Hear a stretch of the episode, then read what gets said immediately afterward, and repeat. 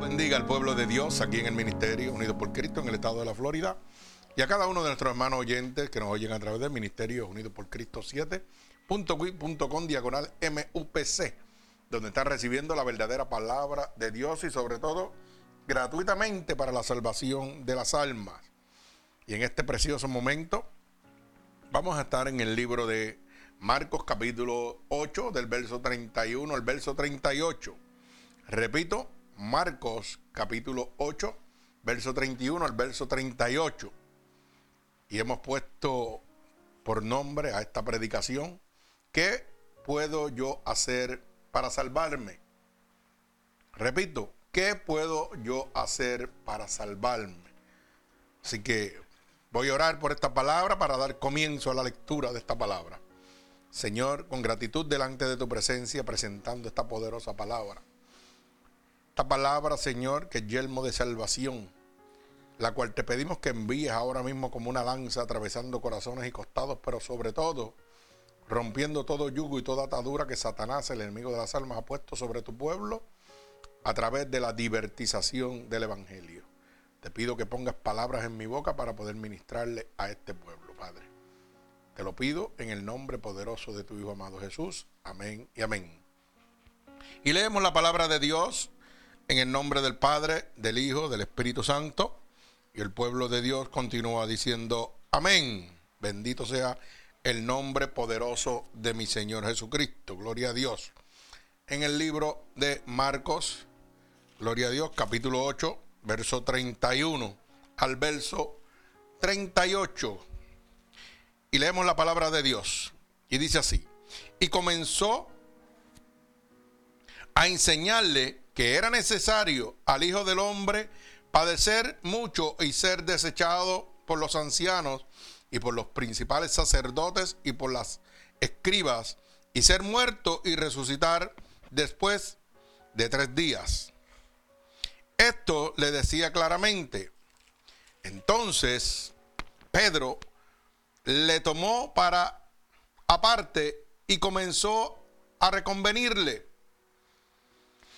pero él volviéndose y mirándolo a los discípulos, reprendió a Pedro diciendo, quítate delante de mí, Satanás, porque no pones la mirada en las cosas de Dios, sino en la de los hombres. Y llamando a la gente y a sus discípulos, le dijo, si alguno quiere venir en pos de mí, niéguese a sí mismo y tome su cruz y sígame, porque todo el que quiera salvar su vida la perderá y todo el que pierda su vida por causa de mí y del Evangelio, la salvará. Porque ¿qué aprovechará al hombre si ganare todo el mundo y perdiere su alma? ¿O qué recompensa dará el hombre por su alma? Porque el que se avergonzare de mí y de mis palabras en esta generación adúltera y pecadora, el Hijo del Hombre se avergonzará también de él cuando venga en gloria de su Padre con los santos ángeles. El Señor añada bendición a esta poderosa palabra de Dios. Nos gozamos con esta poderosa palabra, gloria a Dios. Fíjese que comienza el primer verso, verso 31, diciendo, y comenzó a enseñarles que le era necesario al Hijo del Hombre padecer y ser desechado por los ancianos, por los principales sacerdotes, por los escribas y ser muerto y resucitar después de tres días.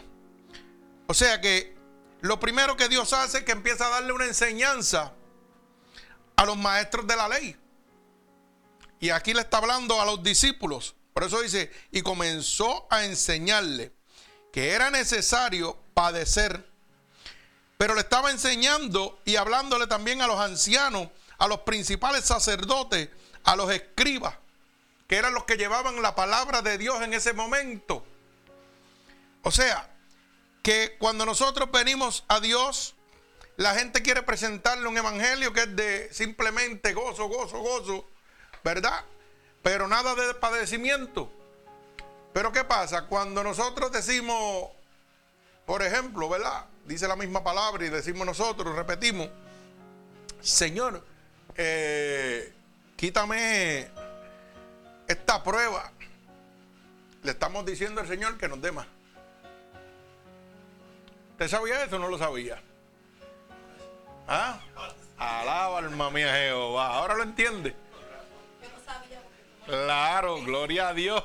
Mi alma alaba a Cristo. Se gozan aquí los hermanos. Aleluya. Ave madre. Cuando yo le digo al Señor, dame paciencia. La paciencia es motivo de la tribulación. Y para yo poder recibir paciencia, necesito ser atribulado. Porque si yo no tengo una situación, no voy a recibir paciencia.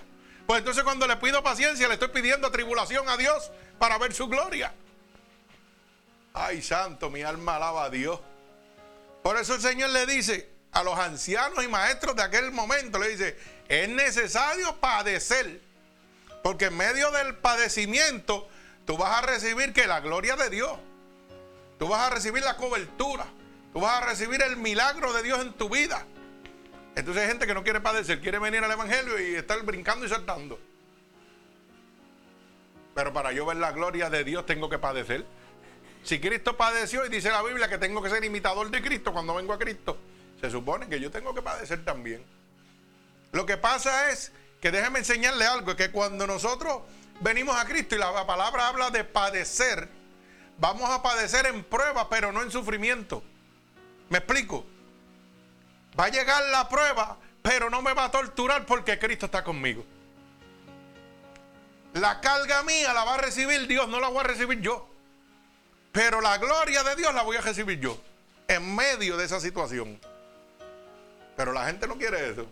Ahora, lo que pasa es que cuando tú no estás lleno del Espíritu de Dios y llega la carga, llegan esos palos, mi hermano, entonces sí que vas a recibirlo. Si no te llenas de, la presencia de Dios. Por eso dice, coge tu cruz y sígueme. O sea, coge tu carga y sígueme. ¿Por qué? Oye, porque Dios te va a ayudar. Es promesa de Dios que dice claramente su palabra. No como dicen por ahí eso que la gente dice, ayúdate que yo te ayudaré. ¿Ah? Eso, mire, Dios dice, haz tu parte y yo voy a hacer la mía. Son cosas bien diferentes. Cuando yo hago mi parte, Dios va a hacer la de él. Pero mire lo bueno que es Dios. Que Dios hace la parte de Él y, y nos ayuda con la de nosotros. Pero eso es cuando tenemos el Espíritu de Dios encima. Cuando caminamos conforme a la voluntad de Dios.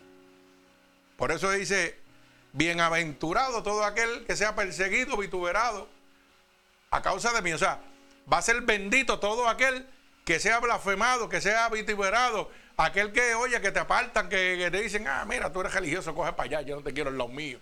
¿Me entiendes? Todo aquel que blasfeman, que hablan mal de ti porque tú le sirves a Dios.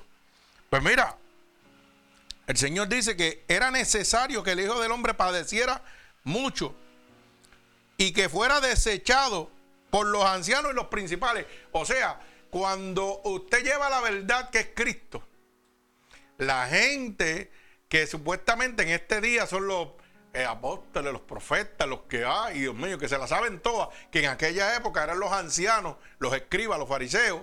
Oiga, lo van a desechar a usted. ¿Usted sabe por qué? Porque una de las cosas es que cuando usted hable la verdad, la verdad no le conviene a ellos. Cuando yo hablo que Dios quiere traerte salvación gratuitamente, eso no le conviene a ellos. ¿Por qué? Hermano, porque afecta sus intereses, la economía. Si yo hablo de una salvación gratuita, aquí no te quiero. Por eso la palabra es clara y dice, la puerta es estrecha, bien estrecha, y son pocos los que van a entrar al reino de Dios. Pero ancha y espaciosa es la que lleva a la perdición y muchos van a entrar por ella. Por eso las verdaderas casas de Dios que predican el Evangelio de Dios, mire, usted va a contar los miembros de esa iglesia con los dedos de las manos. 5, 6, 10, 15, pocos. No crea que va a tener 200, 500 mil. No, hermano. Eso es cuando están hablando de apostasía y de prosperidad. Ahí usted va a ver la casa llena. Pero cuando usted hable la verdad de Dios, que usted va camino a salvación, mire, son poquitos los que se van a salvar. La palabra es bien clara, gloria al Señor. Fíjese que el Señor le está haciendo claro que él iba a padecer, ¿verdad? Y que iba a morir, pero los tres días iba a resucitar. ¿Qué pasa? Él está hablando a sus discípulos, a los escogidos. ¿Y qué sucede? Que dice la palabra que Pedro le tomó aparte, o sea, lo llamó. Lo cogió por la mano y lo jaló a una esquina, como quien dice.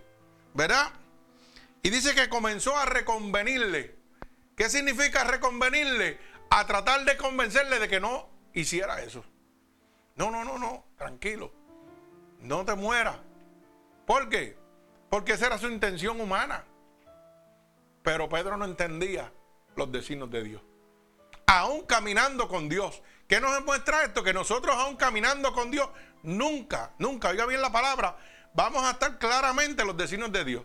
Porque cada día nuevo Dios tiene algo preparado que usted no lo va a entender. Usted va a seguir creciendo y va a ir aprendiendo. Por eso dice que los senderos de Dios son misteriosos. Dios va a andar por donde usted no se imagina. Y las cosas que Dios va a hacer, usted tampoco se las imagina. Así que me hago yo esta pregunta. ¿Qué puedo yo entonces hacer para salvarme? Número uno, poner la mirada en las cosas de arriba. Por eso el verso 33 dice, pero él volviéndose y mirándolo a los discípulos, respondió a Pedro diciendo, quítate delante de mí, Satanás, porque no pones la mirada en las cosas de Dios, sino en la de los hombres. Y a lo mejor usted dice, pero espérate, Pedro era discípulo de Dios, porque Dios le dice, apártate de mí, Satanás. Y uno dice, ¿se habrá, el diablo se habrá metido a Pedro? No, no, no, hermano, el diablo no se le metió a Pedro. Bendito sea el nombre de Dios. Por eso es que Dios lo reprende en el verso 33.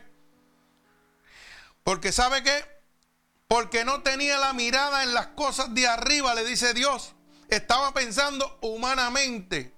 O sea, lo que él quería, pero no convenía.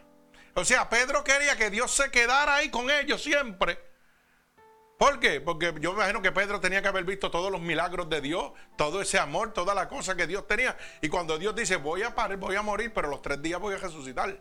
Pues él dice que trata de intervenir para que eso no suceda. ¿Qué pasa? Pedro está tratando de evitar lo que ya está establecido por Dios Padre para la salvación de nosotros. Pero en su instinto humano, en lo que él quería como tal, él decía, no, yo no quiero que Dios muera, yo quiero a Dios conmigo. Y entonces le dice, mire cómo Dios le, le dice, apártate de mí, Satanás. Y todo el mundo, el primer pensamiento que viene es que dice, se le metió el diablo a Pedro. No, hermano, bendito sea el nombre de mi Señor Jesucristo. Era porque no tenía la mirada en las cosas de arriba. Era porque Pedro simplemente estaba pensando en lo que él quería en lo que él le convenía, que era que Dios se quedara. Pero fíjese que los pensamientos de Pedro no eran malos, pero no formaban parte de la voluntad de Dios. ¿Por qué? Porque Pedro no conocía los designios de Dios, solamente el Padre. O sea, los instintos de Pedro eran buenos. No, Señor, no te mueras, quédate con nosotros aquí. Pero él no conocía la voluntad de Dios. O sea que Dios tenía que padecer para dejar un intercesor aquí, para que hoy usted pueda ser libre, para que hoy usted pueda ser salvo por la muerte de Cristo. Imagínense que Dios hubiera accedido a lo que, a lo que Pedro le estaba diciendo. Ah, pues está bien, no te mueras. No, no, quédate aquí, no voy para ningún lado. ¿A dónde estaríamos nosotros ahora mismo? Hermano, en las manos del diablo porque no tuviéramos el autor y consumador de la fe, no tuviéramos el único que puede darnos vida eterna, el Espíritu Santo, no hubiera descendido porque Cristo no hubiera muerto. O sea que los designios que Dios tenía preparados para nosotros, por eso dice la palabra en Isaías 53, eh, dice claramente que por su llaga nosotros fuimos sanados. Número uno, si Cristo no hubiera muerto, usted no tuviera sanación por medio del Espíritu de Dios. Dice que llevó todos nuestros pecados y todas nuestras aflicciones sobre él. O sea, no hubiéramos sido librados de los pecados. Estuviéramos condenados a la muerte eterna con Satanás. Si Dios hubiera sucumbido a la petición de Pablo, de Pedro, de que, oiga, no te mueras, quédate aquí, no te vayas.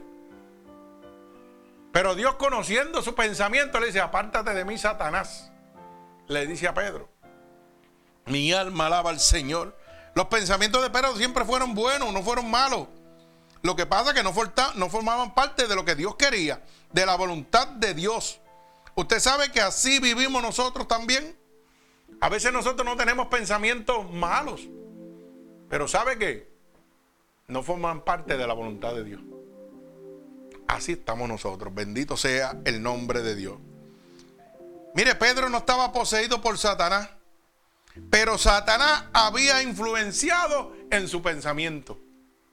Así mismo vivimos nosotros. No quiere decir que nosotros tenemos el diablo adentro, porque a veces vamos a hacer algo que no está en los planes de Dios.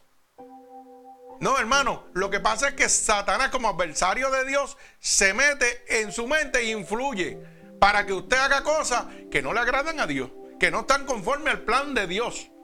Pero ¿qué pasa? Hay uno que se llama el Espíritu Santo de Dios que redalguye y te habla. Ey, ese no soy yo.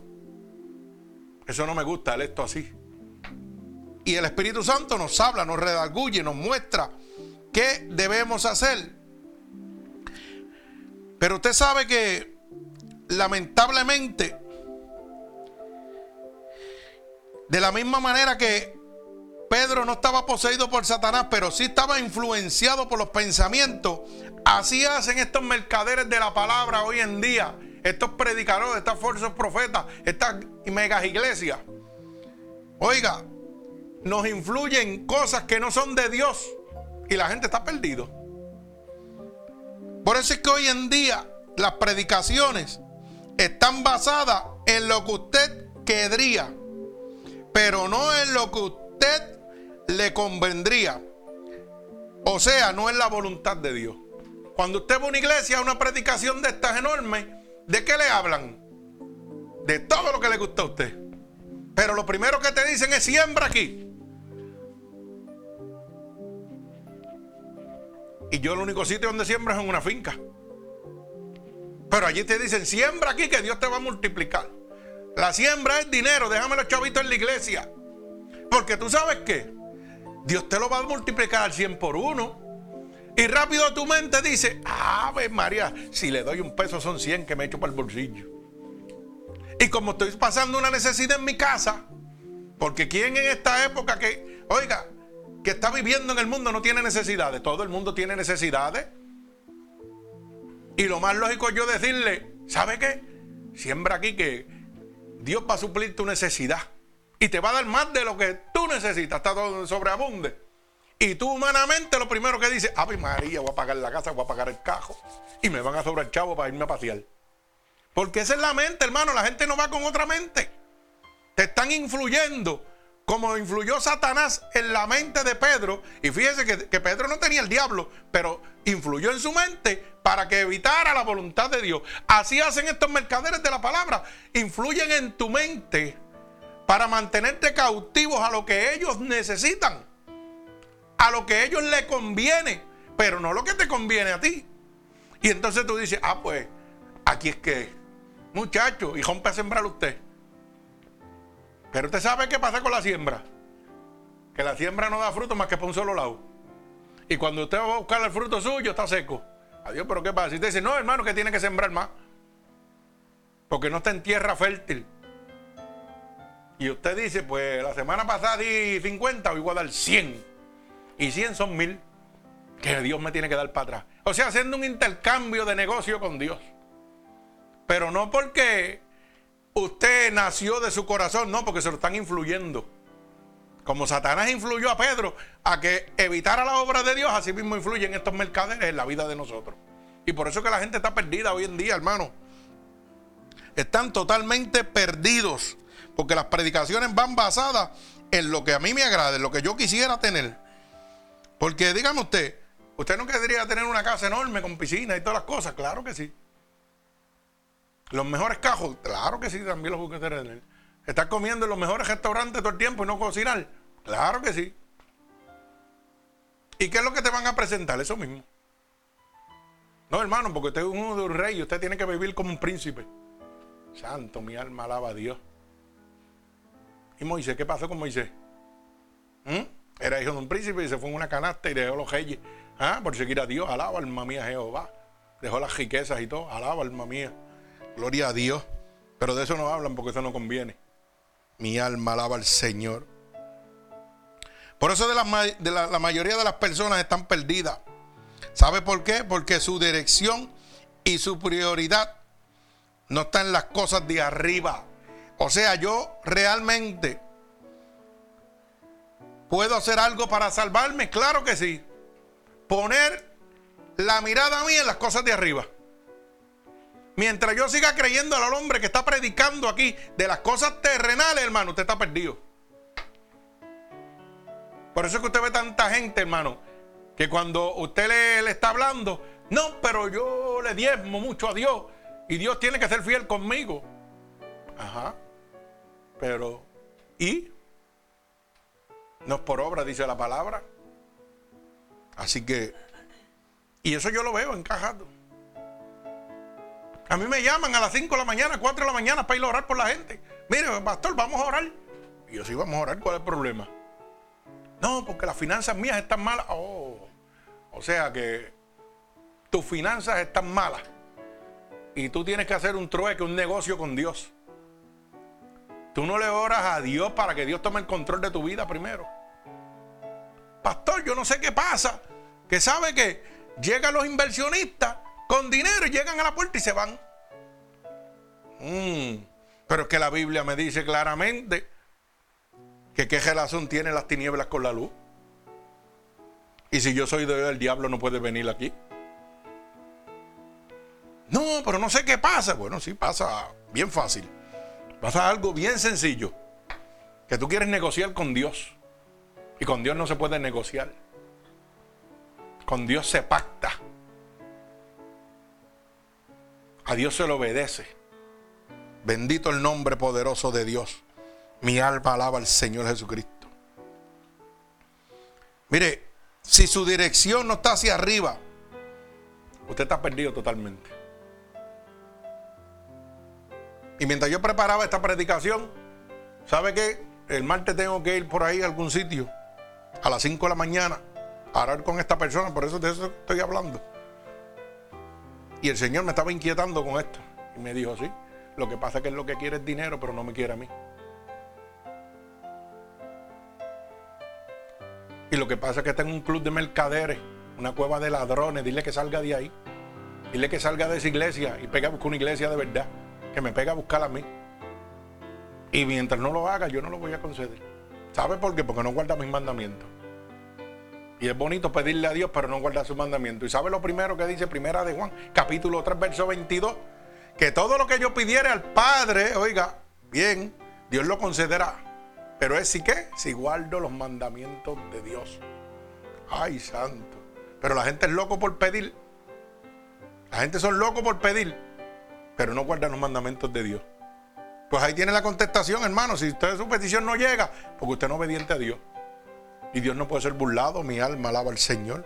Gloria a Dios. Así que, mucho cuidado con negociar con Dios. Mi alma alaba a Cristo. Mire, su dirección es hacia lo que humanamente pueden conseguir.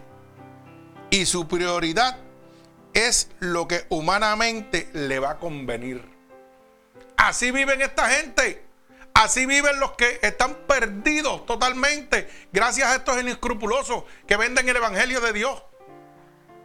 Oiga, su mirada no está hacia las cosas de Dios, sino van a las iglesias y se sientan allí y dicen, me voy a sentar aquí porque Dios me está viendo aquí y Dios me va a dar lo que yo quiero por yo estar sentado aquí. Perfecto, qué bueno. Tremendo. Así de engañado vive la gente. Y entonces no importa que yo peque, pero si yo le doy a la iglesia 100 pesos, olvídese, estoy sembrando en tierra fértil. Eso Dios lo toma en cuenta. ¿Y sabe qué? Dios me va a dar lo que yo vengo a buscar. Sí, hermano, porque usted no va a la iglesia a menos que usted necesite algo. Usted no va a buscar de Dios si no necesita algo. Siempre es un negocio, siempre es un trueque con Dios. No viene por gratitud. Pero eso pasa, gloria a Dios que eso no pasa aquí, eso pasa por los mercaderes de la palabra. Porque lo que me inculcan a mí es negocio, es prosperidad, es comodidad. es todo lo que a la carne le agrada, pero fuera de la voluntad de Dios. Mi alma alaba a Cristo. Y mi prioridad es lo que me convenga a mí. Lo mismo que hizo Pedro. La prioridad de Pedro era decir, si Dios se nos va, vamos a tener problemas, porque si no vuelve, ¿quién nos va a librar y nos va a dar poder y autoridad? Y él decía, pues yo voy detrás, yo voy a tratar de convencerlo de que él no muera y retorne a los tres días. No, no, mejor que se quede aquí, estamos seguros. Y vuelvo y repito, no era que el diablo, él le pertenecía al diablo, es que el diablo se metió y le influyó eso, le tiró ese daldito, como hace con nosotros. El diablo nos coge a nosotros, nos lleva por ahí, nos tira dardos a todo lo que da. Mire, pastor, ay María, qué bueno está aquello, tírele. Pero está hacerlo, no hacerlo. Pastor, meterle una mentira a aquel. Dígale un embuste. Pero eso está hacerlo, no hacerlo. La verdad me hace libre, dice la palabra de Dios. Pero el diablo me tenta, el diablo me tenta. Y acá jata me ponen tres y dos ahí. Mire, pastor, ¿qué usted va a hacer? ¿Va a decir sí o no? Y decía, ay, ay, ay. O sea que el enemigo siempre va a estar influyendo en su vida, hermano. Hasta que usted vaya delante de la presencia de Dios. Todo el tiempo los dardos van a estar llegando. Mi alma alaba al Señor. Pero yo le hago esta pregunta. Hoy en día las iglesias nos hablan más que de prosperidad, nos hablan de comodidades y de todo lo que usted puede recibir si le da dinero a Dios. Pero ¿sabe lo que dice el verso 36 del capítulo 8 de Marcos? Mire lo que dice. ¿Por qué? ¿Qué aprovechará el hombre si ganare todo el mundo y perdiere su alma? Ay, santo. O sea, ¿qué beneficio yo voy a tener si yo consigo todo lo que el mundo me puede dar, pero al final voy a perder mi alma? ¿Para qué quiero yo buenos carros si mi alma se la va a llevar el diablo? ¿Para qué quiero yo buenas casas si mi alma se la va a llevar el diablo? ¿Para qué quiero ver yo tener vivir en tremenda comodidad si mi alma le pertenece al diablo? Acuérdese que usted está aquí temporeramente. La Biblia dice que nosotros debemos vivir 60, 70 y los más robustos 80 años. Si usted vive más de 80, gloria a Dios. O sea que la Biblia está diciendo que usted viene aquí a, vivir una vida transitoria. Pero ¿sabe qué? Cuando usted parta, dice que todo, no alguno, cristiano, no cristiano, religioso, como usted se quiera llamar. Segunda de Corintios capítulo 5, verso 10 dice que todos vamos a comparecer al tribunal de Cristo para darle cuenta a Dios por las cosas que hagamos hecho mientras estuvimos vivos en el cuerpo, ya sean buenas o sean malas. O sea que aquí, que usted le sirva a Dios o no le sirva, como quiera, tiene que pasar por el juicio de Dios. Tiene que pasar por las manos de Dios, por el tribunal de Dios. Y si usted piensa de que hay un purgatorio por ahí donde usted va a pasar un tiempito en lo que reza a las nueve noches, pues déjeme decirle que Hebreos 9:27 dice, en la Biblia católica, en la Biblia evangélica, en toda la Biblia, Dice, porque está establecido para el hombre morir una sola vez y luego el juicio. ¿Sabe lo que está diciendo? Que no hay ningún purgatorio. Que después que usted muere va directo para la presencia de Dios. Así que si usted está soñando de que van a rezarle cuatro padres muertos y usted va a salir del infierno, usted está bien equivocado. Usted va al tribunal de Cristo y va a ser juzgado por Dios. Por lo bueno o por lo malo que hizo. Y dice la palabra que no por obra voy a heredar el reino de Dios. Que por yo, no, por ser bueno, no voy para el cielo. Eres bueno, pero eres mentiroso. Alaba, alma mía, Jehová. ¿Mm? Eres bueno, pero eres blasfemo. Y dice que los que practican tales cosas no heredan el reino de Dios. Eres bueno, pero eres adúltero. Eres bueno, pero eres fornicario. Estás teniendo relaciones sexuales con una persona que no es tu esposo, porque no estás casado. ¿Para dónde tú crees que tú vas? Para el infierno mismo. La Biblia lo dice, Gálatas capítulo 5, verso 19, que los fornicarios no entran al reino de Dios. Y si no entran al reino de Dios, ¿para dónde van? Para el infierno, hermano. Ah, no, pero yo soy bueno, yo no le hago daño a nadie. Tú puedes decir lo que tú quieras, pero el dueño del, cielo y el que tiene la llave del cielo se llama Jesucristo. Y la ley está establecida. Te guste a ti o no te guste. Si quieres entrar, tienes que respetarla. Si no quieres entrar, pues vive tu vida como tú quieras. Él te dio un libre albedrío para que tú hagas lo que tú quieras aquí en la tierra. Pero cuando vaya para allá arriba no vas a recibir lo que tú quieres. Porque usted sabe que, hermano, yo he ido a despedir un par de funerales por ahí. Y todavía yo no he visto que manden a nadie para el infierno. Todo el mundo va para el cielo, por malo sea. ¿Usted no se da cuenta de eso? Puede ser el muchacho más travieso del mundo. Un muchachito sale y pimienta. Que haya hecho las averías que haya hecho. No, olvídese que se va para el cielo. Dios lo salvó lo último. Y yo digo, ah, pues el diablo está perdiendo el tiempo. Yo no sé qué el diablo hace dando la vuelta por ahí porque nadie se va para el infierno. En vez, yo me voy a retirar, no voy a predicar más tampoco. Si nadie va para el infierno, todo el mundo va para el cielo. Pero no hicieron nada para ganarse el cielo. Qué lindo, alaba alma mía Jehová. ¿eh? Sogíe si puede. de ahora, alaba. Ay, santo, vamos fuerte por ahí ahora. Gloria a Dios. Mi alma alaba a Cristo. O sea que de nada vale, dice la Biblia, que yo me gane todo lo que está en la tierra si toda mi alma se va para el infierno. Dice que nada voy a poderme llevar. Dice que como el fruto, oiga, como vine del vientre de mi madre, así voy a regresar. Nada puedo llevarme del fruto de mis manos. O sea que el cajo, la casa, todo se va a quedar aquí. Y cuando usted se siente y hace una auto, un autoanálisis, piénsese esto nada más. El cajo que usted tiene hoy, ¿de quién era antes? Y antes de usted, que era de ese antes, ¿de quién era antes? La casa que usted tiene, ¿cuántos dueños ha tenido? Y usted dice que es suya. ¿Ah? Eso es para que usted vea lo, ciego que nosotros vivimos. Mi casa, mi casa, si cuando tú te mueres de otro, tú te la llevas para el cielo, tú no te la puedes llevar. Yo me puedo llevar mis cajos, yo no me puedo llevar mis cajos. Hoy son míos, mañana digo, soy administrador. Vamos a poner claro. No soy dueño, soy administrador. Mientras hoy yo lo tengo, pues soy el administrador de ellos, pero eso no es mío. Mañana va a ser de otro y pasado va a ser de otro. Pero así vivimos, el sistema nos tiene engañado a nosotros. Mi alma alaba al Señor. Tenemos que entender que sin Dios, hermano, nada, nada podemos hacer. Mire cómo dice el libro de San Juan, capítulo 15. Oiga bien, Libro de San Juan, capítulo 15 y verso 5. ¿Qué puedo yo hacer para salvarme? Tener a Cristo, poner la mirada mía en las cosas del cielo, en las cosas de arriba. Mire cómo dice claramente San Juan, capítulo 15. Gloria a Dios. Mi alma alaba al Señor. Y verso 5. San Juan 15, 5. Mi alma alaba a Cristo. Dice así. Yo soy la vid y vosotros los pámpanos. El que permanece en mí y yo en él, este lleva mucho fruto. Porque separado de mí, nada. Oiga bien la palabra que dice. Nada usted va a poder hacer.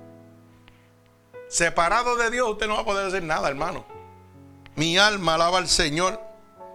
El que en mí no permanece será echado fuera como pámpano y se, y se secará. Y lo recogen y lo echarán en el fuego que arden. O sea, que ustedes decirme a mí, ay, yo no, ahora no, estoy muy joven.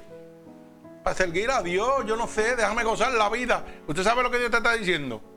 Que separado de Él, oye bien, no dice algunas cosas, dice nada vas a poder hacer. Punto. Así de claro es esto.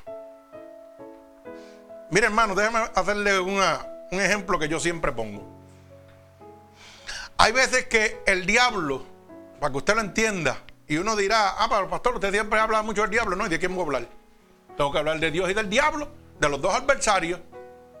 Si usted va al libro de Efesios, capítulo 6, verso 10 en adelante, dice que el que gobierna el presente siglo es Satanás. No es que es dueño del mundo, oiga bien la palabra, pero dice que Dios le dio autoridad para gobernar. O sea que todo lo que está aquí le pertenece al diablo ahora mismo, por autoridad de Dios. Y dice, y le he dado autoridad y he enviado un poder engañoso para que todo aquel que no cree en mi palabra sea condenado. O sea que Dios le dio la autoridad al diablo para venir a engañar. Para que todo aquel que no cree en la palabra de Dios sea condenado. Y cuando yo voy al libro de Efesios, capítulo 6, verso 10 en adelante, dice, porque es el gobernador del presente siglo. Alaba alma mía Jehová. O sea, y si es un gobernador, le pertenece todo. Y entonces usted dice, Ave María, yo hago lo malo, pero Dios me bendijo. ¿Cómo es eso, hermano? Pero es que eso no negocia. Dios no hace negocio con el diablo. No, no, no, no, no. Yo miento. Pero Dios me bendice. Oh, qué bien. Tú mientes, pero Dios te bendice. Pero la palabra dice que el mentiroso no eres del reino de Dios. La palabra dice que el pecado es muerte en Cristo. La palabra dice, la boca de Dios dice que el que practique pecado es hijo del diablo. Entonces, ¿cómo Dios te va a bendecir si tú eres un hijo del diablo? Explícamelo porque o tú eres muy inteligente o yo soy muy bruto, uno de los dos. Pero esto es bien fácil. La matemática es sencilla. Dios me bendijo. Dios me bendijo, pero si tú no le sirves a Dios, tú le sirves al diablo porque tú eres un pecador. Mire, hermano, déjeme decirle que el diablo tiene poder y autoridad también. Y el diablo tiene para bendecirlo a usted todo lo que usted quiera. Por eso es que los cantantes, los artistas famosos hacen pacto con el diablo para ser famosos. Pero después, ¿qué pasa? Le pasan la factura. ¿Mm? Y uno dice, ¿pero cómo es eso? Pues mire para atrás, pegue a buscar. Todos esos famosos, ¿cómo terminan? Quitándose la vida. Y la Biblia nos dice que el que se quita la vida no entra al reino de Dios. Alaba, alma mía, Jehová. Pues entonces esa riqueza, ¿quién se la dio? El diablo se la dio Dios. Y usted es tan ignorante que va detrás de la riqueza. Ay, mi alma alaba al Señor. Estamos perdidos, hermano, estamos bien perdidos. Estamos bien perdidos. No conocemos la verdad. Tenemos que entender que sin Dios nada, mi hermano, nada vamos a poder hacer. Lamentablemente. Gloria al Señor. Si usted mira, por decir así, mire Robert Williams cómo terminó. Ahorcándose. Usted quiere una muerte más miserable que esa, hermano.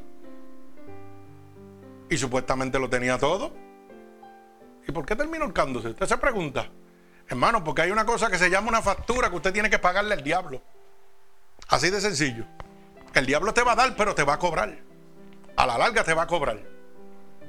Y eso es lo que la gente no entiende. Y entonces todo el mundo por fama hace negocios con el diablo. Y el diablo sí hace todos los negocios. Que usted quiera. Si él le conviene, es lo que viene a buscar su alma. Y entonces usted dice, ah, pero yo no le sirvo a Dios y estoy bien. Pues déjeme decirle un ejemplito para que vaya gozando. Porque es que Dios me, los pone así, de, momento me los tira. ¿Usted sabe qué? Hay veces que el diablo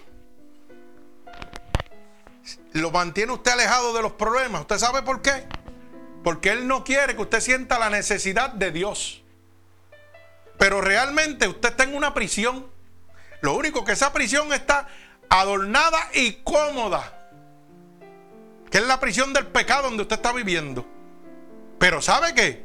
La puerta está abierta ahora para que usted salga de esa prisión. Pero un día esa puerta se va a cerrar y entonces va a ser muy tarde. Es cuando venga el Hijo de Dios por nosotros. O cuando la muerte lo sorprenda a usted.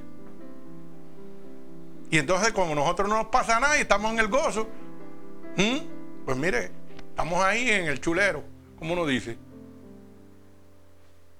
Pero el diablo va a pasar la factura, hermano.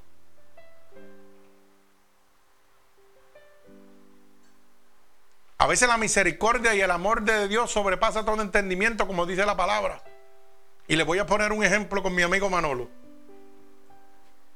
Lo tenía todo económicamente. Toda la riqueza. El diablo le estaba dando todo lo que él quería. Carros, mujeres, dinero, todo. Su propio compadre andaba en las mismas andanzas. ¿Mm? ¿Y qué pasó? Llegó la hora de la factura. Pero yo no sé cuánto fue el negocio que tú hiciste con el enemigo de las almas y cuánto hizo el otro. ¿Y qué pasó? A uno lo mandó para la cárcel y al otro lo mandó para el cementerio. Pero le cobró a los dos. Y uno dice, pero por lo menos que él está vivo, sí, pero está solo. Y yo te aseguro que hay momentos en la vida, porque antes de entregarse a Cristo y antes que Cristo me mandara, ¿cuántas veces trató de quitarse la vida? Lo que pasa es que la misericordia de Dios ya le había hablado. ¿Y sabe qué? Dios dijo, ese es mío. Y yo lo voy a usar con poder allá adentro. Y se convirtió a Cristo. Pero el otro está muerto. Y andaba aquí en el mismo camino. Familia. O sea que el diablo no juega. Dice la Biblia que él vino a matar, hurtar y destruir. Y primero te va a dar toda la comodidad del mundo. ¿Cuánto tiene? Yo no lo sé. Pero sé que estaba bien cómodo porque para usted tener un cajo de 80 mil dólares, usted tiene que tener estar bien cómodo. Para tener una cosa de esa, un home de eso, que eso vale. ¿ah? Eso tiene que costar 40, 50 mil pesos más. Tener tres o cuatro jet nuevos del año. Tener cajos de cajera, tener 20 mil cosas. Usted tiene que tener. Para mí, para mí, yo que he estado caminando por esas áreas así viendo a esos muchachos salir pimienta. Hace el milloncito de pesos, créalo. Lo pasa muerto la risa. Para poder mantener esos lujos. ¿Y hoy qué tenemos? Nada.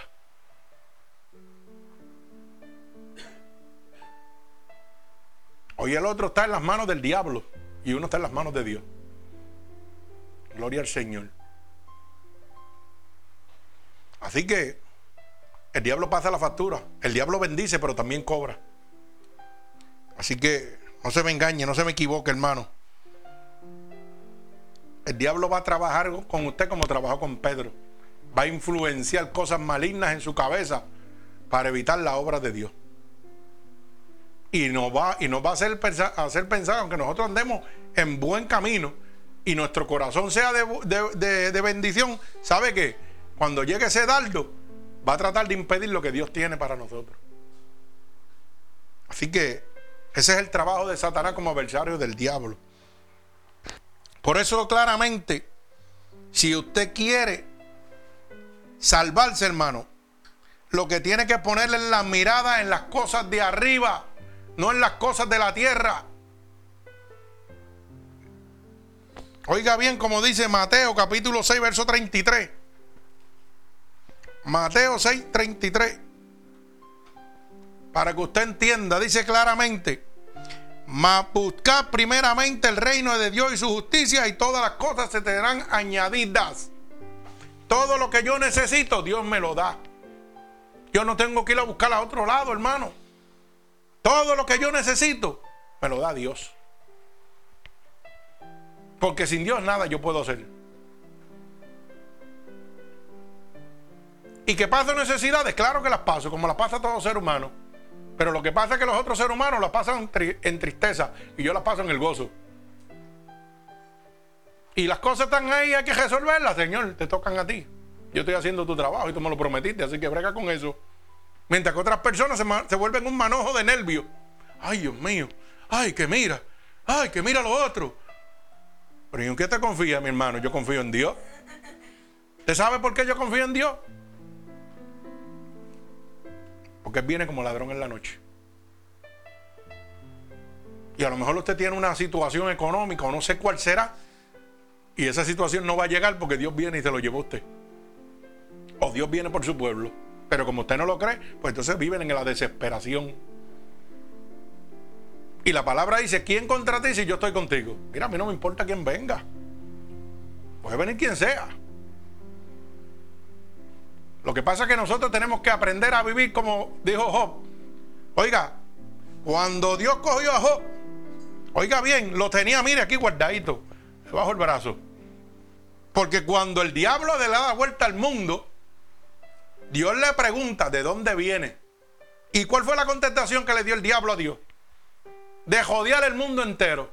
Si jodió el mundo entero, quiere decir que caminó todo. No hay ningún sitio donde él no se metió. ¿Y por qué no encontró a Job? Porque estaba donde? Bajo la cobertura de Dios. Estaba ahí guardadito. ¿Y sabe lo que le dice Dios? ¿Y por qué no has considerado a mi siervo Job? Porque no lo encontraba. Pero Dios vino y se lo dio en bandeja de plata. Toma, ahí lo tiene. Cógelo ahora. Y el diablo le dice, claro, él es fiel contigo porque tú lo tienes guardado y no me has dejado torturarlo. Y Dios le dice, ¿sabe qué? Llévatelo, haz lo que quiera con él, pero no vas a tocar su alma. ¿Y qué me muestra eso? Número uno, que el diablo tiene que obedecer a Dios. Le dijo, haz con él lo que quieras, pero no vas a tocar tu alma. Eso es una orden de Dios, no podía tocar su alma. ¿Y qué significa eso? Que el diablo tenía que obedecer. Que el diablo con todo el poder que tiene tiene que obedecer a Dios. Dijo, no, lo voy a tocar, pero está ahí porque Dios me dijo que está ahí. Y si no lo hago hasta ahí, voy a tener problemas. ¿Y qué hizo? Oiga, lo enfermó. Y dice la palabra que él era inmensamente rico. Y que su descendencia, sus hijos y todo era lo más bello que existía en esa época. Y le quitó la familia, se las mató a todito. Y todavía fue fiel. Oiga bien, ¿por qué voy por ahí? Le quitó todo y Job fiel a Dios. Le quitó toda la riqueza y Dios, mire, Job fiel a Dios. Lo enfermó, que hasta su propia mujer le dijo, maldice tu Dios y muérete. Santo. ¿Ah? Y él fiel ahí. Los amigos. ¿Qué tú habrás hecho? Que Dios está, está haciendo eso. Mire eso. Los propios amigos de él. ¿Ah? Esos son los primeros, hermano. ¿Y qué hizo Job? Fiera a él. Y entonces a nosotros nos llega una situación tonta y Happy nos maneja un manojo nervio. Ay, Dios mío. Mira, me van a quitar la casa. Mira, me van a quitar los cajos. Mira, me van a quitar aquello. Mira, me van a tirar a la calle. ¿Y a qué Dios usted le sirve, hermano?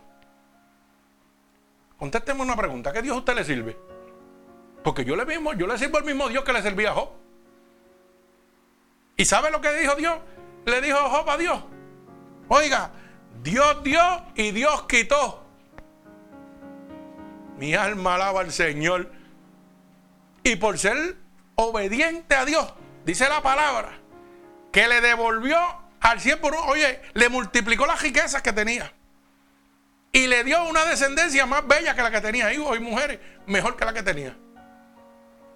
O sea que la prueba es para bendición. Por eso nosotros decimos los cristianos que creemos totalmente en Dios. Cuando una puerta se cierra es porque otra mejor va a abrir. Mi alma alaba al Señor. Apréndase eso. No es decirlo de la boca, es vivirlo.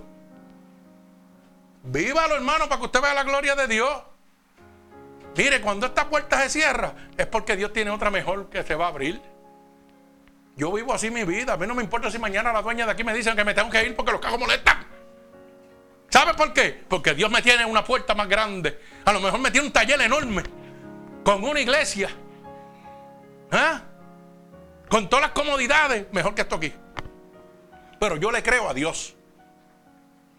Porque Dios me ha prometido que aunque se levantaren, por un camino vendrán y por otro tendrán que huir. Pero usted duda de Dios. Cuando usted entra en los manos en él y las cosas, usted duda de Dios. Yo no dudo de Dios, hermano.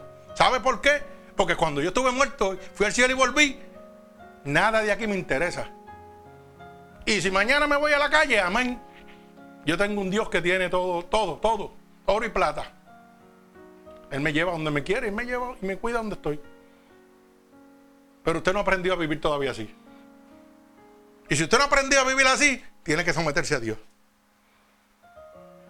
Porque no es Dios con la boca. Por eso la palabra dice, no son los oidores, son los hacedores de la palabra. ¿Tú crees en mí? Pues dale, tira para adelante. Gloria al Señor, tira para adelante. ¿Cuántos vienen contra ti? Todos los que quieran. Pero dice la palabra, por un camino vendrán y por siete tendrán que huir. Sigue por ahí para abajo, mío. Olvídate de eso. No tenga miedo, hermano. Confía en Dios. Descanse en las manos de Dios. Usted no está descansando en las manos de Dios. ¿Y sabe cuando, cuando uno no descansa en las manos de Dios lo que pasa? Que llegan las aflicciones, las atribulaciones a usted. Y usted está viviendo como la gente que no conoce a Dios. Y ahí es donde el diablo se apodera y mire, y vienen las delociones, y vienen las atribulaciones, y vienen todos los pensamientos malos, y viene todo. Pero cuando usted puede decir Dios dio y Dios quitó, alaba alma mía Jehová, ahí usted va a ver la gloria de Dios. Cuando usted es fiel como Job, Señor, tú me quitaste todo, tú me lo diste, se lo lleven. Mi alma alaba al Señor. Yo siempre me voy así porque es que, ¿sabe cómo es? Yo no sé, Dios es terrible. Mateo 6:33, busca el reino de Dios primeramente y su justicia. Y todo lo que yo necesito me va a ser añadido. ¿Qué está haciendo Dios? Mire, yo no lo sé, pero yo sé que está haciendo algo. Porque Dios trabaja 24/7. Pero el diablo también. Así que tenga cuenta. Mi alma alaba a Jesucristo. Gloria a Dios. ¿Sabe qué? Por eso claramente, primera de Juan, capítulo 2, verso 15 y verso 16, estamos culminando. Oiga bien lo que dice. Primera de Juan, capítulo 2, verso 15 y verso 16. Dice, no améis al mundo, ni las cosas que están en el mundo. Si alguno ama al mundo, el amor del Padre no está en él. Si usted ama las cosas de la tierra, mi hermano, el amor de Dios no está en usted. Ya está, está liquidado. Está fuera de servicio. Fuera de servicio completamente. Sí, Señor. Eso es así, fuera de servicio. Mi alma alaba al Señor. Mire, porque todo lo que hay en el mundo, oiga bien, los deseos de la carne, los deseos de los ojos y la vanagloria de la vida no provienen de Dios. Ay, santo. No provienen del Padre, sino de quién? Del mundo. Ay, santo. ¿Y quién gobierna el mundo? El diablo. Ah, pues yo estaba hablando mentira ahorita. Sí, claro que sí. Y la gente va detrás de las cosas del mundo. La gente no pone la mirada en Cristo. No. El pastor dijo que siembra aquí, que mi casa va a llegar. Y usted va como un loco a sembrar porque usted va detrás de lo material. No buscando el reino de Dios y su justicia. Yo primero busco el reino de Dios su justicia y todo lo que yo necesito, Dios me lo da. ¿Cómo hace las cosas? Yo no sé cómo las hace, yo sé que las hace. Necesita. Sí, hermano, mire qué fácil es eso. Qué bueno que mi hermanito me acuerde las cosas. Yo le voy a hacer una pruebita para que para estos, estos mercaderes de la palabra que dicen, ah, que hermano usted siembra y Dios le bendice. Pues mire, vaya a su iglesia y siembre todo lo que usted quiera. De todos los chavos que usted quiera. Oiga bien lo que le estoy diciendo. El que tenga oído que oiga. De todo el dinero que usted le dé la gana y váyase para su casa a dormir y no trabaje. A ver si de verdad la siembra produce. ¿Ah? A ver si es verdad lo que ellos dicen. Vaya. Vaya, hermano, y después usted me dice si de verdad está, la siembra está creciendo. No, ¿verdad que no va a crecer? Porque mi hermano, la gente dentro de la misma iglesia padeciendo, no los ayudan. Usted sabe que, es le voy a decir más, porque yo he oído esto y lo he visto cajando. Hermano, el hermano fulano de tal tiene una situación grave. No tiene dinero para pagar la casa o no tiene dinero para los medicamentos. Y allá sale el pastor y lo primero que dice es, hermano, vamos a orar para que Dios le bendiga. Pero bendígalo usted si usted tiene una cuenta con 100 mil pesos ahí. ¿Para qué tiene que esperar que Dios baje y lo bendiga? Bendígalo usted si usted sabe la necesidad. De los mismos feligreses. ¿Ah? Así estamos viviendo. Pero si usted tiene la necesidad, oiga, usted tiene aquí para suplir la necesidad de cualquier persona, de cualquier hermano, ¿por qué tiene que decirle, no, vamos a orar para que hermano Dios lo bendiga? ¿Mm? Y la Biblia nos dice, hacer con los demás lo que tú quisieras que hicieran contigo. Ah, eso se le olvida. Pero la siembra no se le olvida. Alaba alma mía Jehová. ¿Ah? Bendito sea el nombre de mi Señor Jesucristo. Qué bueno es Dios. Pero sigan poniendo, oiga, sigan poniendo su mirada en las cosas de la tierra, que dice que el mundo y los deseos pasan. Y el que hace la voluntad de Dios va a permanecer para siempre. El que quiera poner la, mirada aquí, que la siga poniendo. Mire, yo le voy a hacerle un ejemplo para que usted sepa una cosa. Yo era un hombre que mis pasiones son los carros. Mis pasiones son los carros. Yo eso, olvídate. Y sigue siendo mis pasiones. Siguen siendo mis pasiones. Yo se lo digo, lo que me agrada, lo que me gusta. Lo que me gusta.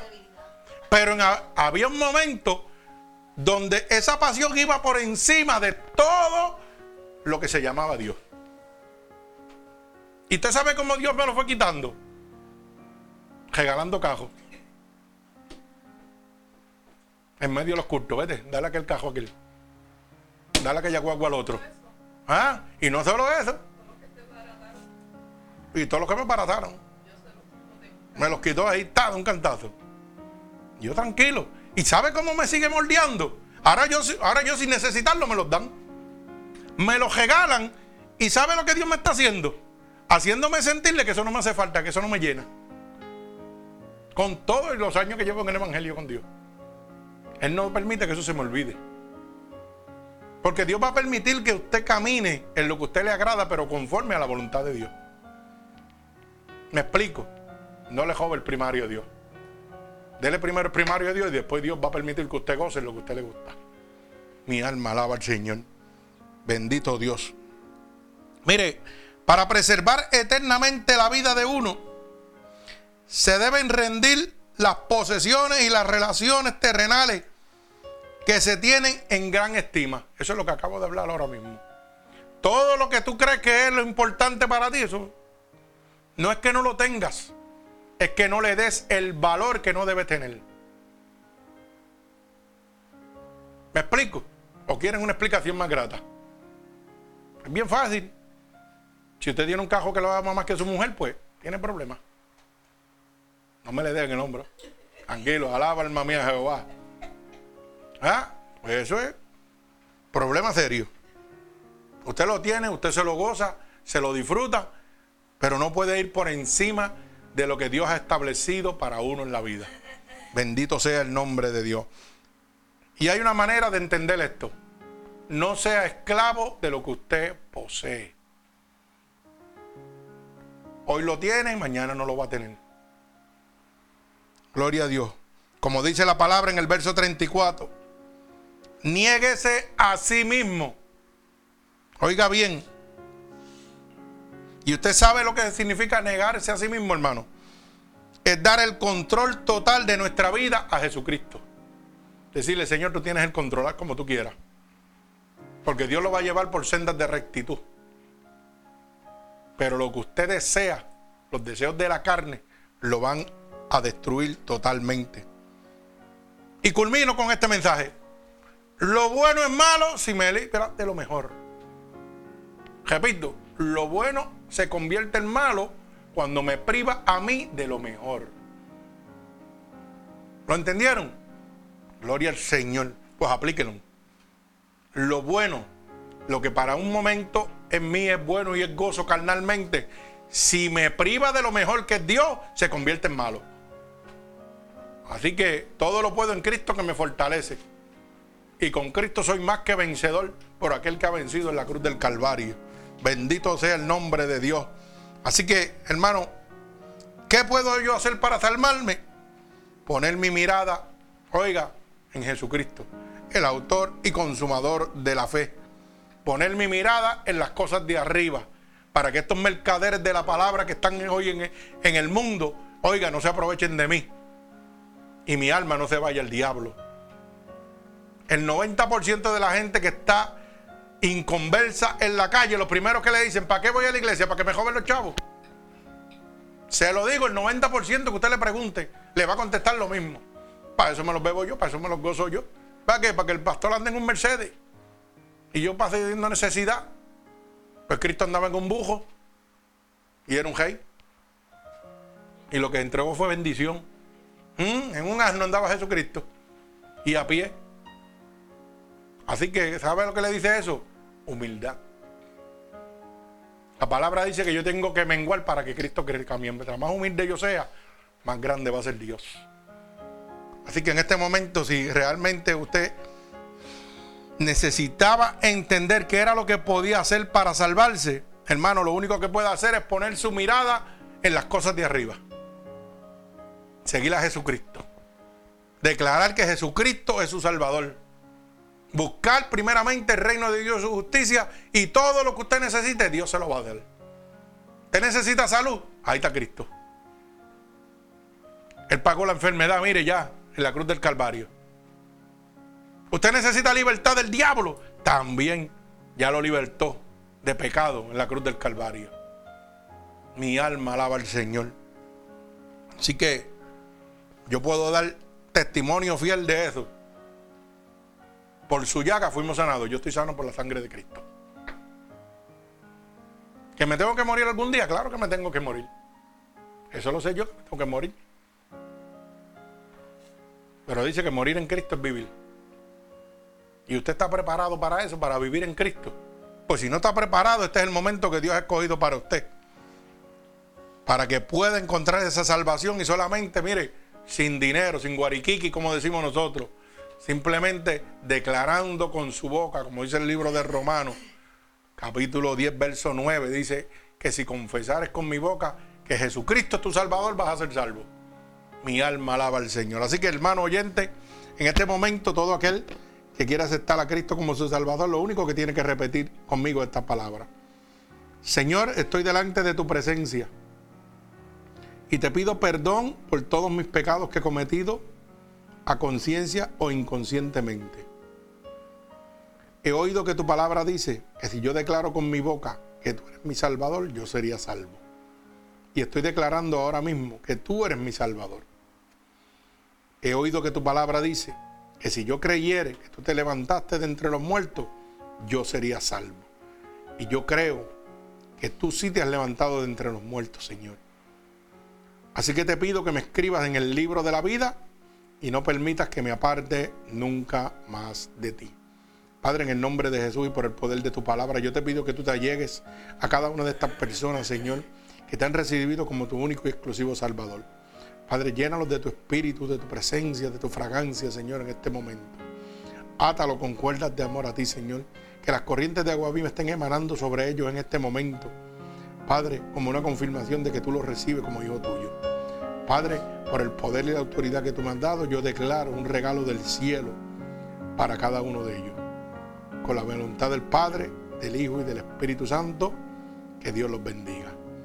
Así que hermano, recuerde que nos puede sintonizar domingo a las 11 y 30 AM y a las 8 pm, miércoles y viernes a las 8 pm Unidos por Cristo 7.witside.com diagonal MUPC. Gloria al Señor. Y a través, puede comunicarse a través de nuestra página email, ministerios unidos por Cristo 7 arroba gmail.com. Y nos puede conseguir en Facebook, Gloria al Señor, eh, facebook.com diagonal pastor Roberto Valentín. Alaba alma mía Jehová santo, mi alma alaba a Dios. Vamos internacionalmente, gloria al Señor, para la gloria de Dios. Bendecimos el santo nombre de Dios. Así que Dios les bendiga.